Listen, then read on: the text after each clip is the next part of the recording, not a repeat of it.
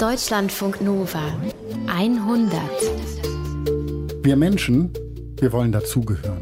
Klar, das ist irgendwie unsere Natur, wir sind soziale Wesen und wir alle haben wahrscheinlich irgendwann mal erlebt, wie es ist, nicht dazu zu gehören, ausgegrenzt zu werden. Wegen keine Ahnung, irgendwas, was anders an uns ist als an den anderen. Das ist ein unangenehmes Gefühl.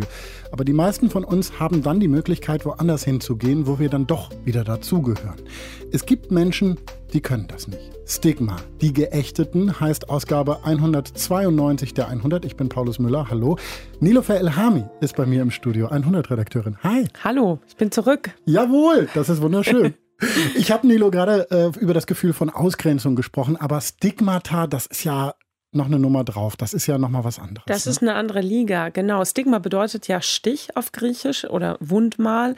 Und ähm, früher war Stigma tatsächlich eine rein körperliche Bestrafung zu ja, öffentlichen Ächtung von Menschen, ähm, wie, wie das Abschneiden der Ohren in manchen Kulturen als Ehrverlust oder äh, manchmal heute noch in der Scharia die abgeschlagene Hand für Diebstahl, ne? Oder einfach nur, um Nationalsozialismus zu nennen, die eintätowierte Häftlingsnummer auf dem linken Arm. Und dann gibt es noch irgendwie die Zunge, die abgeschnitten wird bei Lügnern und, und, und. Genau. Und heutzutage geht es ja schon mehr um soziale Stigmata wie äh, psychische Krankheiten, HIV immer noch oder eben subtilere Varianten wie Armut zum Beispiel. Vier Menschen mit Stigmata lernen wir kennen in dieser 100. Zwei von ihnen empfinden ihre Armut, empfinden Hartz IV zum Beispiel als Stigma.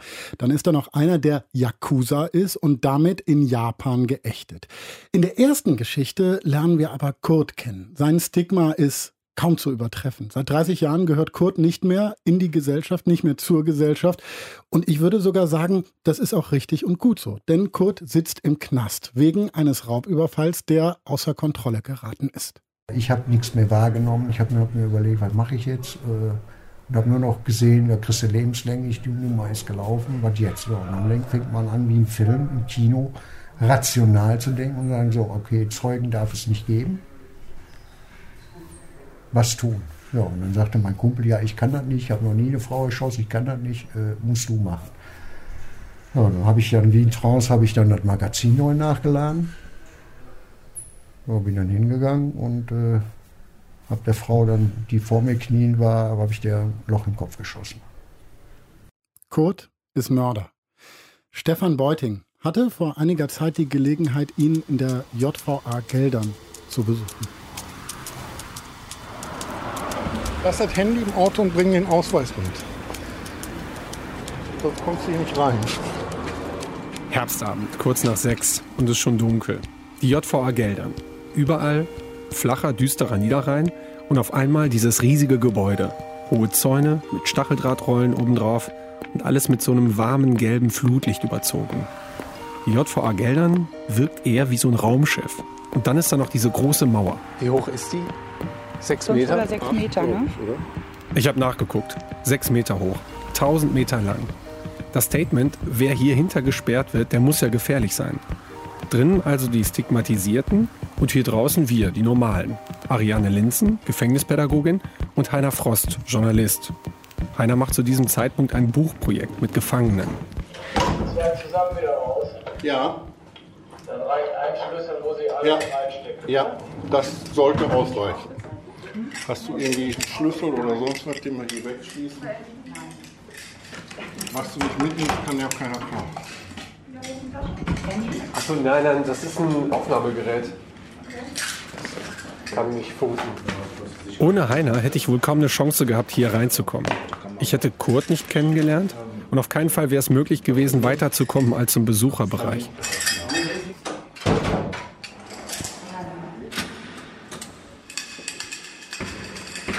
Aufschließen, durchgehen, zuschließen. Aufschließen, durchgehen, zuschließen. Nach sechs Türen höre ich irgendwann auf mir zu zählen. Und dann stehen wir auf einmal vor Kurz Zelle. Hier rein? Okay, danke. Ja. Ich mache die Tür dazu, wenn es ist, gehen Sie davon, ja? Ja, okay. Okay, Kann wir haben ein anderes Haus als oben. Okay. Ja. Alles klar, danke. Hm, hier ist ein anderes Haus als oben. Also oben dürfen die Zellentüren abends offen stehen für eine Zeit. Hier unten nicht. Hier ist alles zu. Warum? Weil die anderen hier gefährlicher sind, weil Kurt gefährlicher ist. Während ich das noch denke und mich in der Zelle umsehe, nickt mir der Vollzugsbeamte noch kurz zu und schließt die Tür. Hallo, grüß dich. Grüß dich. Jetzt bist du auch mal eingeschlossen. Zwei Meter mal fünf Meter und dieses Gefühl, dass da eine sehr kleine Zelle ist, in dem Moment, wo die Tür ins Schloss fällt, wird die noch ein bisschen kleiner. Und dann sitzen wir da, Kurt und ich. Was hast du mit der Fernbedienung gemacht? Ja, nur angemacht. Nee, ich dachte hier mit dem. Der, ja, eingewickelt, weil die dreckig wird durch den Staub. Ach so. Ja, und wenn du die immer abwischen tust, irgendwann sind die Zahlen alles weg. Ja, und deswegen klebe ich die mit Folie ein und die kann ich immer wechseln. Einmal haben Kurt und ich uns vorher schon gesehen und ja gut, irgendwie muss ja so ein Gespräch auch anfangen. Gar nichts dagegen einzuwenden, dass man über eine in Plastiktüte eingepackte Fernbedienung redet. Das sagt ja auch was über ihn, dass er eben total pfleglich mit seinen Dingen umgeht. Ist überhaupt nichts dagegen einzuwenden, auch über Klassikradio zu reden. Ja, da gibt kein Gerede, kein Gesinge, da muss ich mich nicht auf Texte konzentrieren, sondern es ist einfach nur instrumental, klassische Musik.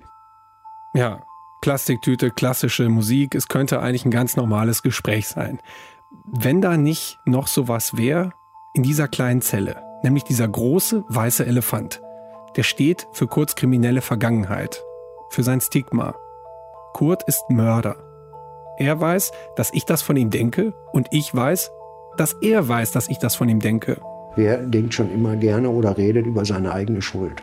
Weil so abgewichst ist keiner, dass man dann einfach mal so erzählt wie ein äh, Kriminalroman oder wie ein Comic oder wie eine Geschichte, die man mal so im Laufe seines Lebens erzählt.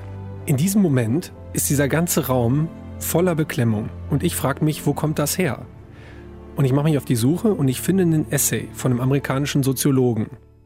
Während der Fremde vor uns anwesend ist, kann es evident werden, dass er eine Eigenschaft besitzt, die ihn von anderen in der Personenkategorie, die für ihn zur Verfügung steht, unterscheidet.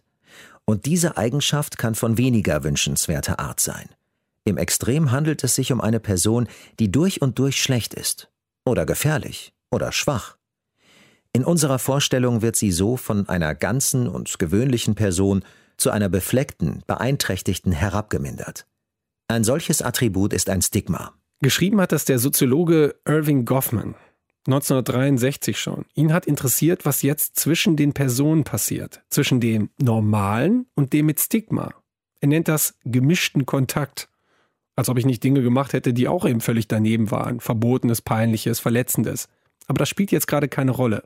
Denn im Verhältnis zu Kurt bin ich der Normale. Weil er das mit dem Stigma ist. Ob wir jetzt weiter über Klassikmusik oder Fernbedienungen reden, das ist egal. Weil wir beide wissen, dass es früher oder später um sein Stigma gehen wird um Kurt den Mörder. Ich brauche also gar nicht zu fragen. Kurt erzählt von selbst, wie das damals alles begann. Wie er als Jugendlicher ins Heim kommt und dann von dort ausbricht und wieder zurück muss. Wie er dann zwar einen ehrlichen Job hat, den aber wieder verliert und so öfter nachts unterwegs ist und wie er dann seine erste Straftat begeht. Da lernt man dann eben äh, unweigerlich, wenn man dann des Nachts unterwegs ist, dann eigentlich die falschen Leute kennen. Weil anständige Leute gehen arbeiten, die schlafen nachts. Kurt bricht damals in Boutiquen ein, gerne in der Mittagspause, 20, 30 Mal. So ganz genau, wie oft das war, weiß er nicht mehr. Ja, und dann eben auch nicht mit Gewalt oder sowas, sondern ich habe dann schon vorher geguckt, dass ich dann irgendwo ein Fensterchen auf hatte oder so einen Türstopper eingebaut habe oder so. Da war schon ein bisschen so Finesse. Ne? Also das war so, so mein Ding und da habe ich mir dann so eben meinen Lebensunterhalt mit verdient und äh, da kam ich mit zurecht. Alkohol bedeutet ihm nichts. Wenn er nicht einbricht, macht er Sport, Fitness, Tennis. So feste Freunde oder eine dauerhafte Beziehung, die hat er nicht. Eigentlich äh, war es immer eine Lehre. Ich bin wieder irgendwo alleine gesessen, wieder andere Leute, wieder neue Leute, dann von einem Ding zum anderen, ohne irgendwo was gefunden zu haben oder angekommen zu sein. Ich habe mir dann auch irgendwann mal gar keine Gedanken mehr darüber gemacht oder ich habe gedacht, das läuft immer so weiter. Bis er auf einmal in Haft kommt. Jugendstrafanstalt Herford. Und beim nächsten Mal nach Bielefeld und dann nach Minden. Dort trifft Kurt einen alten Bekannten wieder aus Bielefeld. Und er sagt, er geht in offenen Vollzug, haut aber ab. Er trifft mich dann draußen. Ja, ich sage, alles klar. Ne? Später draußen, Kurt hat eine Wohnung, steht der Kollege aus dem Knast tatsächlich vor der Tür, bittet um Unterschlupf. Ja, und dann ging das übel los, indem er dann anfing auf einmal, ja, müssen wir dahin und müssen wir dahin. Dann haben wir Zigeuner aufgesucht und da noch ein paar Leute aufgesucht und Zuhälter und allen möglichen Leute. Und die, ja, dann ging das los mit Waffen. Und dann wollte er unbedingt Waffen. Und dann hat er Waffen gekauft. Ja, und dann fing er eine Bude an, mit die Waffen rumzuspielen und putzen und das und das und das. Und dann ist er rausgefahren mit mir, hat dann die Waffen ausprobiert, rumgeballert und, und, und, und. Und dann sagt er zu mir dann mal so beiläufig, ja, sagt er, pass auf, also, wir machen jetzt mal einen Raubüberfall. Das, das geht auf die Schnelle und da hast du auch gleich viel, viel mehr Geld und äh, alles andere vergessen wir mal. Ne? So, ja, ist doch gut. Warum nicht? Äh, gucken wir mal. Wenn du sagst, da passiert nichts ne, und wir müssen hier äh, nichts machen und äh, dient ja nur zur Abschreckung, sagt, da brauchst du dir gar keine Sorgen machen, passiert nichts. Aber es passiert etwas. Bei dem Raub sterben zwei Männer und eine Frau. Die Zeitungen schreiben später von einer Exekution.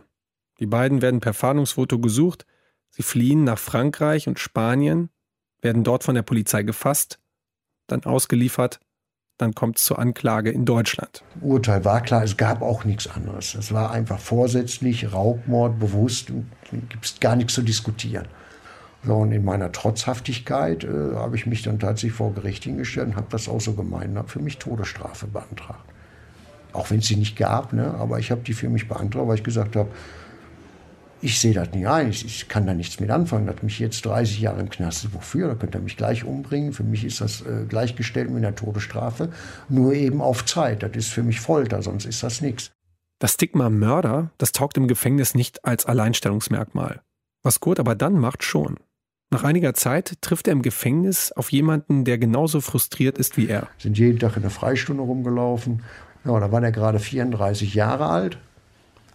Ja, hatte schon 13 Jahre Knast hinter sich und hat sich gesagt, so, jetzt bin ich 34 und jetzt habe ich noch mal 25 vor mir, locker. Ja, dann kannst du dir vorstellen, mal wieder rauskommen, dann bin ich 59, bin ich 60, ist der Zug abgefahren. Da habe ich keinen Bock drauf. Ja, und dachte, wie sieht es bei dir aus? Ja, bei mir sieht es auch nicht besser aus. Ja, und da haben wir dann den Plan geschmiedet, auszubrechen. Die zwei melden sich zeitgleich mit Zahnschmerzen beim Zahnarzt. Sie haben sich Pistolenattrappen gebaut. Damit überwältigen sie die Wachen und haben sich Geiseln genommen, um dann aus der Krankenstation und dem Gefängnis zu fliehen. Um zu drohen, übergießen sie zwei der Geiseln mit medizinischem Alkohol. Als die Polizei stürmt, wird Kurt durch einen Schuss ins Bein kampfunfähig gemacht. Vorher zündet er aber noch zwei Geiseln an. Sie überleben mit schweren Verbrennungen. Das ist die größte Katastrophe.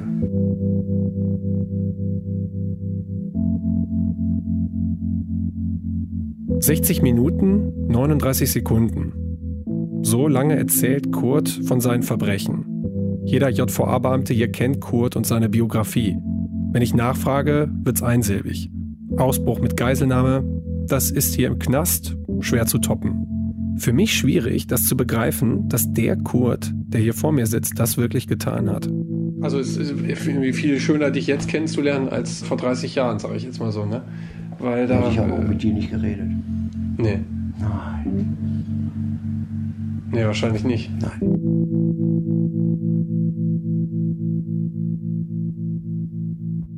Karl Schwers, der Leiter der Anstalt, sagt, es mache fast immer irgendwann Klick. Irgendwann. Bei dem einen nach den ersten Tagen, bei anderen nach Wochen oder Monaten. Bei Kurt passiert es irgendwann in den langen sechs Jahren, in denen er in Isolationshaft sitzt. Ich habe wirklich geschwiegen. Ich habe jahrelang kein Wort gesagt. Nicht zu den JVA-Beamten, nicht zum medizinischen Personal oder auch nicht zum Gutachter, der seinen Haftstatus überprüft. Ich habe mich nie so wahrgenommen. Und jetzt auf einmal erkennst du, dass die alle recht haben. Die haben gar keine andere Wahl, als dich wie ein Raubtier in eine Zelle zu sperren, weil die so eine Angst vor dir haben, berechtigte Angst vor dir haben, weil du für die unberechenbar bist. Und da habe ich mir gedacht, das kann nicht wahr sein. Ich bin mein eigener Konflikt. Nicht die andere, nicht die Tür, dass sie zu ist, das Gitter, egal was da ist. Aber ich bin das Problem.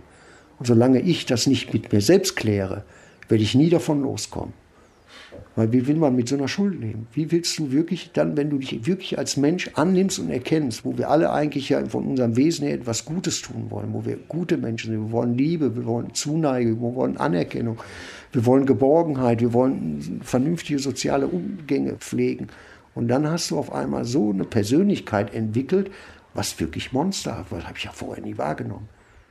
Kurt erzählt mir, in der Zeit nachdem es bei ihm Klick gemacht hat, dass er sich dort dreimal versucht hat, das Leben zu nehmen. Ich habe es nicht geschafft, aus welchen Gründen auch immer. Gut, Kurt lebt. Aber wie?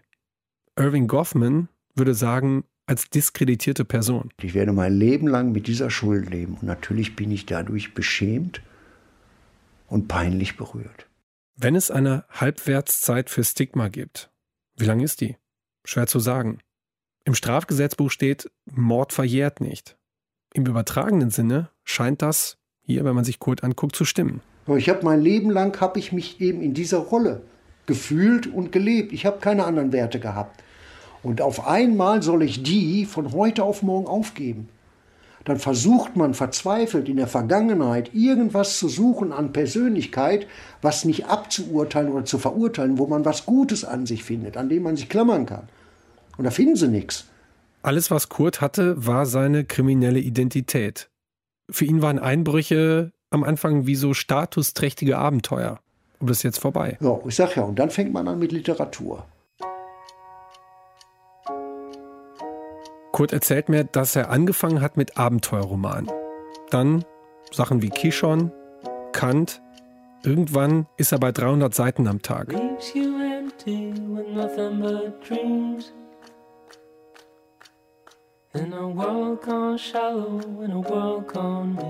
Kurt schätzt, dass er in 20 Jahren ca. 6500 Bücher gelesen hat. Weil ich den Tag zur Nacht gemacht habe. Look into the sun as a new day's rise. Heute leitet Kurt die Anstaltsbibliothek.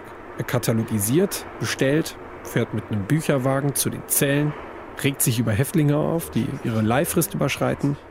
Als wir in der Bibliothek sitzen, reden, da kommt wieder so ein Moment, wo dieses Stigma total deutlich durchscheint.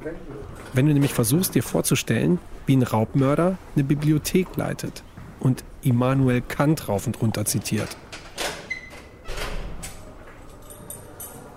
Insgesamt viermal sehen Kurt und ich uns. Bei jedem Treffen habe ich das Gefühl, gibt es ein bisschen weniger dieser peinlichen Rücksichtnahme-Momente. Akzeptieren, was er gemacht hat, ja, und trotzdem reden und im Hier und Jetzt sein. Was sich für mich nach Fortschritt anfühlt, ändert für Kurt wenig. Ab 2026 bestimmt das ein Sachverständigengutachter. Mhm. Und der sagt dann, ist gefährlich oder ist nicht gefährlich, können wir entlassen oder können wir nicht entlassen. Was würdest du dir wünschen? Ich kann das gar nicht sagen. Kann ich ehrlich nicht, weil ich sitze doch hier nur erstmal im geschlossenen Vollzug. Ich kenne doch seit 33 Jahren die Welt nicht mehr draußen. Kriminelle Vergangenheit ist das eine. Aber vielleicht besteht das wahre Stigma darin, dass du nach drei Jahrzehnten merkst, dass die Welt da draußen sich derart weitergedreht hat, dass du zwar rausgehen kannst, aber nie mehr die Chance bekommst, in irgendeiner Begegnung der Normale zu sein. Laut Gesetz ist das Ziel des Strafvollzugs die Resozialisierung. Aber das ist im Fall von Kurt und vielen anderen, die hier lange sitzen, völlig aus dem Auge geraten. Und außerdem die Welt, die ich vorkam, von der habe ich mich verabschiedet die existiert doch gar nicht mehr. Ich habe doch nie einen Bezug zu dieser Welt draußen gehabt. Und alles, was ich mir dadurch vorstelle, ob jetzt durch Fernsehen, virtuell, ja, wie auch immer, das ist illusorisches Wunschdenken, hat mit der Realität nichts zu tun. Ich muss die erstmal lernen, erleben.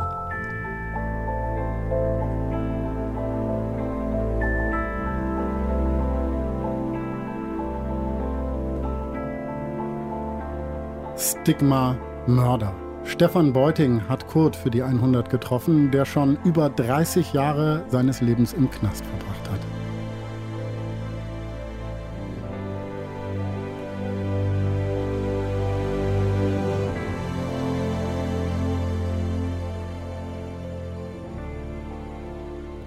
Wir lernen jetzt Herrn L und Frau K. kennen. Und allein daran, dass die beiden ihre vollen Namen nicht sagen wollen, sieht man, ihr Stigma belastet sie schwer. Sie haben keinen Menschen getötet, sie haben niemandem was getan eigentlich und sie können auch nichts für das, was ihnen passiert ist. Und trotzdem fühlen sie sich ausgeschlossen aus unserer Gesellschaft. Denn die beiden sind in Hartz IV gerutscht. Ich muss jetzt richtig überlegen, wo ich ansetze, weil man könnte fast, ich könnte fast von Anfang an ansetzen, weil es so ein, wie so ein Weg dahin führt. Hm, woran lag das? Das lag daran, dass ich mir das Schwerste ausgesucht habe. Also was mich interessiert, das sind Dokumentarfilme. Und diese, also meine Erwerbsgeschichte hat damit eigentlich überhaupt nichts zu tun, sondern es ist eher, wenn ich ganz ehrlich mit mir bin, die ganze Zeit eine Suche danach, was mh, hm, schon vielleicht eher, wo ist ein Platz in dieser Gesellschaft für mich und ähm, habe viele Sachen gemacht. Aber sobald du ein bisschen aus dem Rahmen springst, also es ist sehr schwer, da irgendwie was richtig hinzukriegen. Und irgendwann machst du auch das Falscheste, was du machen kannst. Das heißt, du drehst selbst die kleinen Filmchen und die bietest du dann an, aber die will dann niemand. Also ich habe vor, ähm, ich glaube vor anderthalb, ja, vor anderthalb Jahren habe ich meinen sozusagen gesicherten Beruf an einem Schauspielhaus, an einem Theater als Schauspieler aufgegeben. Ich habe relativ spät für einen Schauspieler angefangen mit der Ausbildung. Also ich war 24, habe dann mit 29 abgeschlossen, habe auch sofort ein Engagement gefunden. Ich habe das als etwas unglaublich eingezwängtes mit einer wahnsinnigen Unterbezahlung und einer totalen Überforderung von allen Beteiligten erlebt. Also das war mein Arbeitsumfeld so.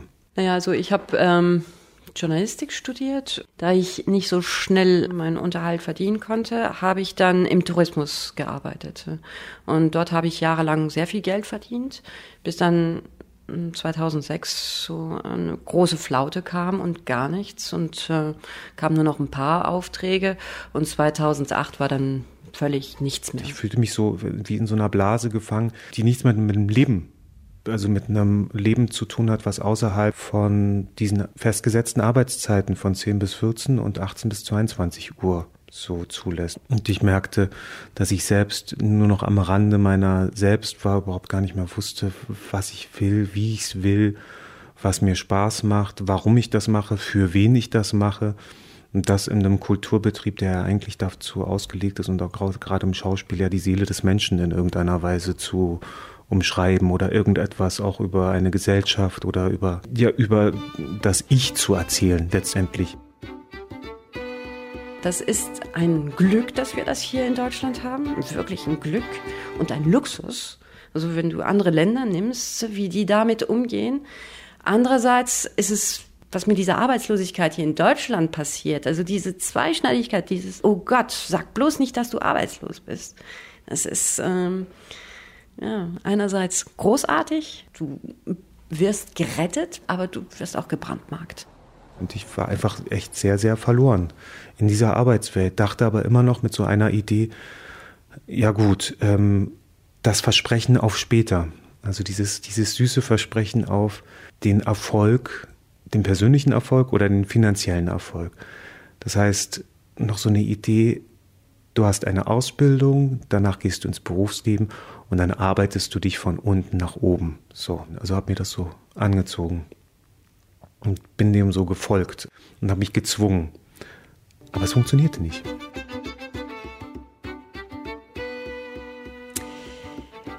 Äh, es hat mit mir nichts zu tun als solches, äh, sondern ich war verheiratet und äh, ich musste mich scheiden lassen. Und mein Mann, der war arbeitslos er ist Musiker, ein Künstler auch. Und ich musste mich dann auch mit ihm arbeitslos melden. Ich war ja kein richtiger Hartz IV, war nur das Anhängsel meines Mannes. Und dementsprechend äh, habe ich es ja gar nicht empfunden, sondern ich habe ihm geholfen, ja. Aber ab diesem Zeitpunkt war ich so wie verfangen. Und äh, danach, sobald meine Situation dann mit der Krise tatsächlich nach unten gegangen ist, war ich komplett, also da, da, dann bin ich im Endeffekt in diesem Netz reingerutscht. In dem Moment, wenn du nichts mehr hast als Schauspieler, deine gesamte deine gesamte Identität löst sich auf. Es gibt das Publikum in dem Sinne nicht mehr. Du bist dann nicht mehr, wenn du nicht auftrittst, dann kannst, kannst du sagen, ja, ich bin freier Schauspieler. Also es, es bricht so alles weg. Womit beschäftigst du dich? Machst du Stimmübungen oder es wird dir in der Ausbildung nicht gelehrt. Was tut man mit der Zeit, wo man nichts tut? Also wie steht man da? Also wie rechtfertigt man sich? Jetzt war ich, habe ich kurz meine Mutter besucht und ich hatte so äh, Zahnschwierigkeiten. Es war in so einem kleinen Dorf. Ich, äh, ich bin dann zum Zahnarzt gewesen und sie war völlig zerstört und sie sagte zu mir, sag mal, Ich hoffe, es steht nicht auf der Krankenkassekarte, dass du arbeitslos bist. Sonst wird es jeder im Dorf erfahren.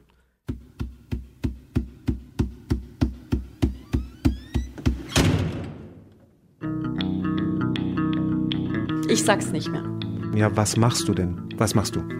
Ich hab's äh, früher gesagt. Ich gehe dem immer extrem gut aus dem Weg. Auf einer Party ein, zwei Mal. Weil mich das ehrlich gesagt so das Reden über solche Sachen auch unglaublich erschöpft. Und die Leute nehmen mich dann irgendwann mal nicht mehr ernst. Ja, weil ich. Ich bin dann nichts mehr. In dem Sinne gesellschaftlich jetzt im Moment nichts vorzuweisen habe. Ich bin dann, äh, kommt dann automatisch auch, ähm, ach, die schafft es nicht. Ich gehöre noch zu einer Klasse eines Bürgertums oder so, auch wenn man das jetzt nicht aussprechen würde. Aber eigentlich von dem Geld her bin ich Penner. Und das ist wiederum diese Angst, diese ständige Angst. Jeder hat Angst, nach unten zu gehen. Und ich bin die Verkörperung dieses Niedergangs. Im vollen Safte meines Lebens, so mit Ende 30, man ist sozusagen im, im besten Alter, ist bei mir so ein tiefer Einschnitt, dass nichts mehr funktioniert. Ja, es ist keine Ausnahme, es ist kein Ding, aber es stigmatisiert dich einfach. Wenn du auch vor dem Sacharbeiter sitzt, das ist grauenvoll, einfach grauenvoll. Du bist ein Nichts. Erstmal wusste ich gar nicht, was das ist, ein Ein-Euro-Job, was das genau bedeutet. Und für mich war irgendwie dann auf einmal, ob ich nochmal in der Hierarchie noch runterrücke. Also wirklich bei den Leuten, die hoffnungsloser als hoffnungsloser sind als dann mein Arbeitslosengeld 1 auslief, dann habe ich angefangen Musik zu machen wieder. Dann ging das so. Ich konnte arbeiten und habe immer so da gejobbt und da gejobbt, mal Anstreicherjobs, Musik auflegen, da mal ein bisschen was von einem Konzert. Sehr wenig, aber so habe ich da so, so, so durchgeschlängelt. Das erste, was sie zu mir gesagt hat, sie hat gesagt, okay, Sie sind erstmal eine Frau. Das ist scheiße. Also scheiße hat sie nicht gesagt, aber das ist äh, sehr schwer. Dann, Sie sind 45, Sie sind alt. Sie haben überhaupt keine Chance. Weil Sie haben jetzt das Glück, wir beide wir werden miteinander arbeiten. Und früher hatten Sie einen Sachbearbeiter, mit dem Sie alle halbe Jahre gesprochen haben. Jetzt sprechen wir einen Monat gemeinsam zusammen. Wir werden das Problem lösen. Ich bin gespannt. Schallplatten habe ich verkauft. Ich habe unter anderem in, in Russland mal eine Schallplatte gekauft, 1995 war das, von Pink Floyd und habe die auf eBay äh, versucht zu verkaufen und kriegte daraufhin von der Gruppe Pink Floyd eine Klage an den Hals, weil diese Schallplatte nicht ähm, offiziell autorisiert war, was aber in so einem Dunkel, so einer Grauzone passiert ist. Und dann kam eine Klage. Es waren nur 600 ein paar zerquetschte Euros. Da läpperte sich dann noch so Gerichtskosten und so weiter dazu. Das hat mich total aus der Bahn geworfen, plus glaube ich, eine Nachzahlung von irgendwas noch. Das hat mir dann das Genick gebrochen. Ich habe sie noch mal gefragt. Und hat sie gesagt, ich bin auch eine Frau, wissen Sie, ich weiß, was Sie fühlen. Und ich so, mein Gott, wenn, ich wollte ihr sagen, aber Sie haben eine Arbeit, deswegen können Sie gar nicht wissen, was ich fühle. Sie wissen gar nicht, was es heißt, ständig ihr vor Ihnen eine komische Komödie zu spielen, weil es ist nun mal eine Komödie, eine Komödie der Nichtarbeit, ja. Und dieses ständig da rumbetteln, also das nagt an einem. Mein gesamtes, also all das, was ich in meinem Leben lang an Geld ausgegeben habe, was ich nicht hatte, sozusagen, das hat sich mal in einem Jahr so zusammengewurstelt und ist mir dann aber so richtig so punktgenau auf den Kopf gefallen. Und dann dachte ich so, Schluss, jetzt muss ich einen Cut machen. In dem Moment dachte ich ganz kurz mal, stopp mal, wo bist du denn hier eigentlich? Was ist denn das hier eigentlich alles? Wie sieht denn das hier aus? Also, was ist es mal jetzt so also hinter der Angst? Und ich hatte dann ähm, eine längere Zeit, nachdem ich Miete, äh, Strom, Gas, Telefon äh, bezahlt habe, habe ich dann nur noch 100 Euro im Monat zur Verfügung gehabt. Mit 100 Euro im Monat, das heißt, du hast 25 Euro in der Woche, um zu leben. Das ist, äh, das ist schon wenig, sehr wenig. Du kannst auch keinen äh, Ticket kaufen, du gehst nicht ins Kino, du gehst nicht aus, du gehst nirgendwo hin, du feierst auch keinen Geburtstag mehr. Das geht nicht. Und ähm, wie gesagt, um raus auszugehen, brauchst du Geld. Äh, und ich möchte mich nicht unbedingt einladen lassen. Und da, irgendwas muss da, glaube ich, das war an diesem Tag, ist irgendwas bei mir passiert. So, wo, plötz, wo ich plötzlich gemerkt habe, ah, es gibt eine Möglichkeit, alles anders zu denken tatsächlich. Und darum geht's. Darum geht's ja grundsätzlich in so vielen Dingen. wie denke ich die Sachen, wie benutze ich die Sachen, wie benutze ich sie für mich also ich äh, renne dreimal die Woche, also das Billigste vom Billigsten. Ich mache kein Yoga, weil ich es mir nicht äh, leisten kann, sondern einfach losrennen, auch mit komplett kaputte Turnschuhe, egal, ich renne los und fertig ist. Ich habe kein Geld, deswegen ist mein Essen relativ gesund. Also das ist schon mal das sehr Positive daran. Äh, das heißt, man isst meistens nur äh, Reis und Gemüse, ein Kaffee und ein bisschen Schokolade und das war's. Also ich kann mir keinen Kuchen leisten und das ist auch gut so. Also ich gehe nicht mehr hin, weil ich an ein, also so in der Gesellschaft gestrandet bin oder so. Also weil, ich sozusagen ja wirklich arbeitslos geworden bin und aus eigener Kraft nicht mehr vorankomme, so, sondern ich gehe jetzt hin, um das Geld zu bekommen, dass ich letztendlich, es klingt so ein bisschen pathetisch, aber was wirklich für die Gesellschaft machen kann, indem sie mir die Möglichkeit gibt, erstmal durchzuatmen, zu mir zu kommen und ich mich selbst aber auch schon als sehr sozialer Mensch empfinde und als äh, jemand, der, der Menschen in meiner Umgebung was zurückgibt, was jetzt aber nicht mehr auf diesem Arbeitskraftding so basiert. Aber was ist die Realität? Ist die Realität nur Geld verdienen? Ist sie nun mal nicht. Bin das erste Mal in diese Behörde gegangen, nicht mit gesenktem Kopf, nicht als, äh, als Verlierer, nicht beschämt. Ja, also das heißt, ich habe mir schon so eine, eine, kleine Insel, um mich selbst zu schützen, aufgebaut und die ist gar nicht so schlecht, meine Insel. Wie bin ich ein voller, volles Mitglied einer Gesellschaft? Dieses volle Mitglied einer Gesellschaft, habe ich so den Eindruck, ist jemand, der ähm, genügend Geld verdient. Punkt. Und das ist eine Sache, die für mich nie gestimmt hat und die für mich nie stimmen wird.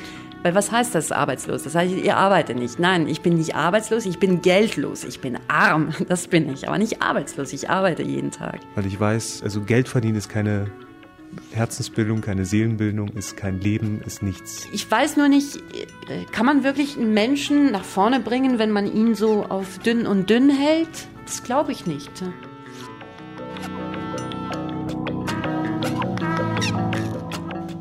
Dörte Fiedler hat sich 2014 für die 100 vom Stigma Hartz IV erzählen lassen. Und Hartz IV ist ja ein Stigma, das man erstmal jedenfalls nicht sieht. Tatsuya Shindo aber, der ist sozusagen markiert. Sein Stigma ist sichtbar und es wird auch immer sichtbar bleiben, weil ihm der kleine Finger fehlt. Er war Yakuza, Mitglied der japanischen Mafia und die erkennt man eben an dem fehlenden kleinen Finger. それは車を潰したから。うん。車代。 Shindo erzählt er, dass er ein Auto zu Schrott gefahren hat und dass er dabei betrunken war. Das Auto war komplett zerstört. Er hatte aber kein Geld, den Schaden zu bezahlen. Das Problem war, das Auto war nicht seins, sondern es gehörte den Yakuza. Und dafür hat er eben mit dem kleinen Finger bezahlt. Er hat ihn selber abgeschnitten, sagt er, und zu seinem Chef gebracht, weil Yakuza das so machen. Es gibt aber noch mehr, was Shindo als Yakuza erkennbar macht, nämlich seine Tattoos. Großflächige Tattoos, vor allen Dingen auf dem Rücken, das ist das Erkennungszeichen der Yakuza. Bei uns wäre das nichts Besonderes, aber in Japan sind Tattoos geächtet. Also wer tätowiert ist zum Beispiel, darf nicht mal ein öffentliches Bad besuchen. Yulia Shimura hat Shindo getroffen und er hat erzählt, wie das früher war als Yakuza. 朝に寝て、夕方3時か4時に起きて、Hier erzählt Shindo, wie sein Tag so abläuft als Yakuza. Er schläft erstmal den Vormittag durch, steht dann nachmittags um 3, 4 auf und setzt sich den ersten Schuss. Er setzt sich den ersten Schuss mit Crystal Meth. Das macht sofort körperlich abhängig. Shindo fühlt sich dadurch stärker als sonst. Es gibt ihm Selbstbewusstsein und die Droge nimmt ihm Ängste. Tja, und dann klingelt das Telefon und es geht ran ans Verkaufen des Stoffs. Shindo ist Zwischenhändler. Er verkauft die Amphetamine an andere Yakuza und nicht auf der Straße. Das macht er in Kabukicho. Das ist das Yakuza-Rotlichtviertel in Tokio. Shindo hat sich hier in den letzten 15 Jahren bei den Yakuzern hochgearbeitet. Und die Yakuza, zu der er jetzt gehört, nennt er seine Familie. Shindo ist in einer ärmlichen Gegend in der Nähe von Tokio aufgewachsen.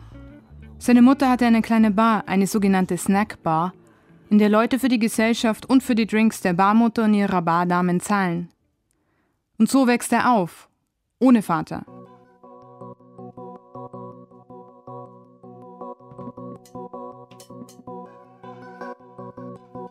Er spielt in einer Baseballmannschaft. Er ist da 18. Ein paar Jungs aus seiner Mannschaft fahren so dicke Autos und tragen unheimlich teure Klamotten. Die haben Geld und die werden respektiert. Und keiner traut sich so richtig gegen die aufzumucken. Weil sie fast alle Yakuza sind.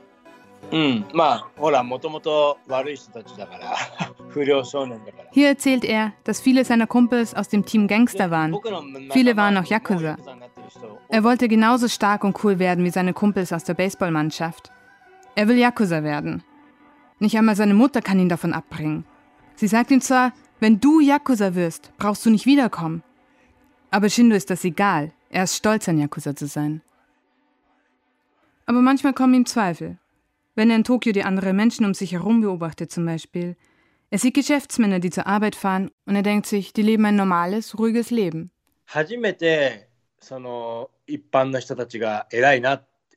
Shindo erzählt uns hier, dass er neidisch ist. Er stellt sich vor, wie sie abends nach Hause kommen, Familien ernähren. In Japan ist ein Mann nur vollwertiger Teil der Gesellschaft, wenn er arbeitet. Dann trägt er dazu bei, dass die Gesellschaft funktioniert. Und Shindo fragt sich, was er wohl dazu beiträgt. Und er kommt zu dem Schluss, ja, nichts.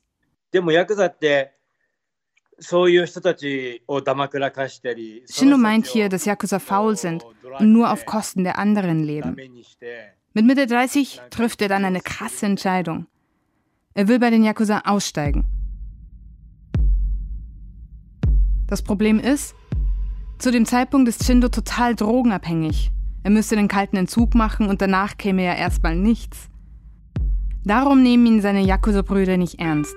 Sie geben ihm erstmal den nächsten Job. Es geht um eine Lieferung Amphetamine. Zwei Kilo, um genau zu sein. Shindo und sein Bruder teilen die 2 Kilo und 100 Portionen a 20 Gramm auf. Das sind die richtigen Größen, um das Zeug verkaufen zu können.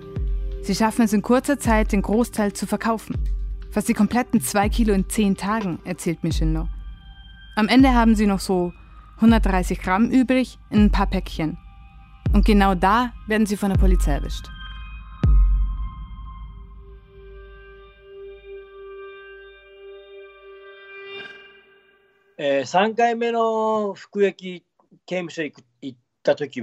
Shindo erzählt hier, dass er schon völlig high war und völlig dumm geworden war, als ihn die Polizei erwischt.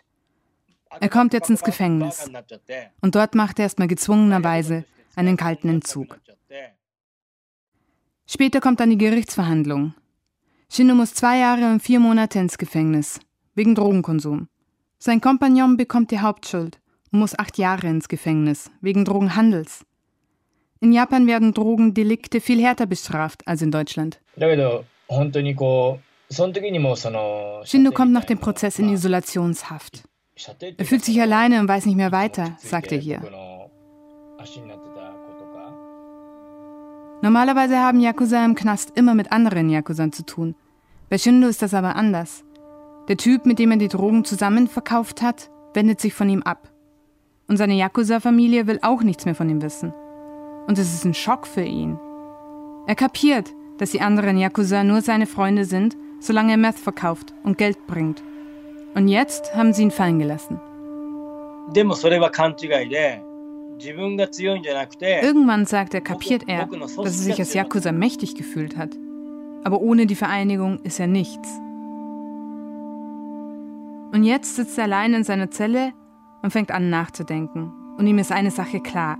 Er will nach dem Knast zur normalen Gesellschaft gehören. Das geht allerdings nur, wenn er Arbeit findet. In Japan aber wird er immer Yakuza bleiben. Einmal Yakuza, immer Yakuza. Ehemalige Yakuza dürfen keine Kredite aufnehmen, sie dürfen keine Konten eröffnen und keine Wohnungen mieten. Damit will der Staat die Yakuza klein halten. Und Jindo ist eindeutig als Yakuza erkennbar, ihm fehlt der kleine Finger. Sein Rücken und seine Arme sind komplett tätowiert. Und so darf er noch nicht mal in ein öffentliches Bad gehen. Er ist für immer stigmatisiert und es ist schwer wegzukommen von den Drogen, von denen er selbstbewusst wurde und von den Yakuzern, die ja sowas wie seine Familie waren. Er weiß, dass viele Yakuza darum nach dem Knast dahin zurückgehen, wo sie hergekommen sind. Deshalb sucht er einen Ausweg. Und da fällt ihm ein Buch wieder ein, das er mal gelesen hat, von einem Pastor, der selbst mal Yakuza war. Damals hat er gedacht, der Typ hätte sich das alles nur ausgedacht. その2回目の刑務所で読んだその元ヤクザの牧師さんのことを思い出して Aber jetzt ist er so verzweifelt, dass er das Buch unbedingt wieder lesen möchte. Er besorgt sich auch eine Bibel. Besonders eine Stelle in der Bibel öffnet ihm die Augen. Und da heißt es, Gott will nicht, dass Menschen, die Schuld auf sich geladen haben, sterben. Gott sieht es lieber, wenn sie Gutes und Gerechtes tun. Und Shindo denkt sich, ja, das ist es. Ich kann neu anfangen. Er sagt, das ist der Moment, in dem er zum ersten Mal die Liebe Gottes spürt. Und er hat zum ersten Mal das Gefühl, es gibt einen Ausweg.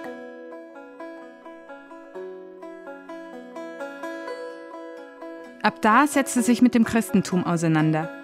Er studiert mit Hingabe die Bibel, vier Monate lang. Und für Shindo ist es von Anfang an klar, dass auch er Pastor werden will. Am 23. November 2003, also nach fast zweieinhalb Jahren, darf Shindo raus aus dem Gefängnis und geht zurück zu seiner Mutter. Shindos Mutter ist immer dagegen gewesen, dass er Yakuza wurde. Und über die Jahre hatten sie wenig Kontakt gehabt. Aber sie ist jetzt der einzige Mensch, der ihm helfen kann. Und sie sagt, als er dann vor ihr stand, hatte sie gemischte Gefühle.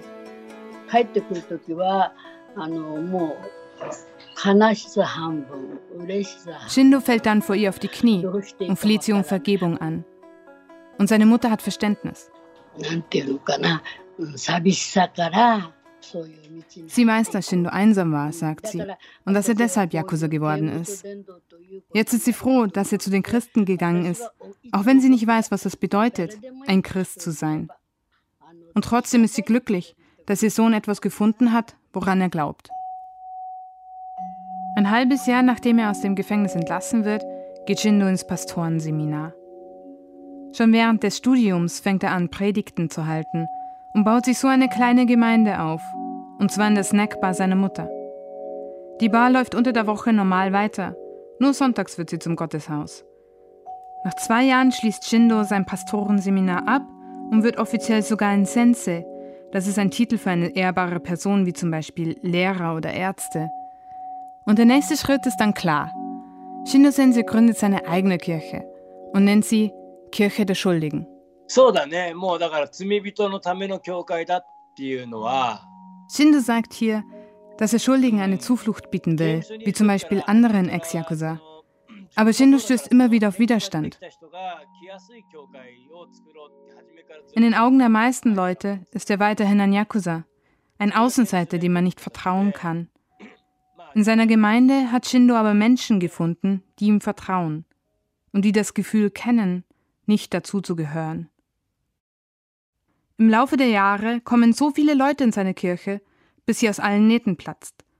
Und 14 Jahre später, 2019, hat er die Spenden seiner Gemeindemitglieder so lange zusammengeleppert, bis er sich endlich ein neues Kirchengebäude leisten kann.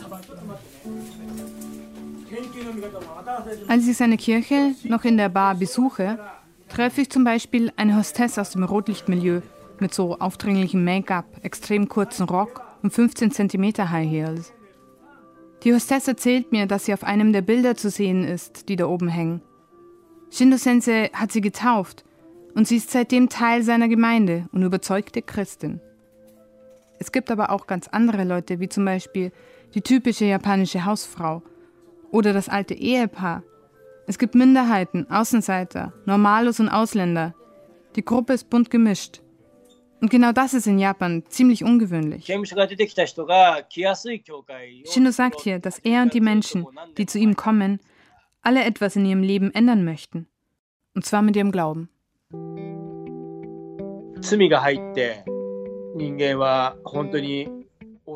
Er weiß, dass viele Menschen in ihrem Leben Schuld auf sich laden. Auch er hat sich schuldig gemacht. Aber heute hat er ein menschenwürdiges Leben, weil er Christ geworden ist. Für ihn ist das der einzige Weg gewesen nach dem Knast und nach den Yakuza, wieder Teil der Gesellschaft zu sein.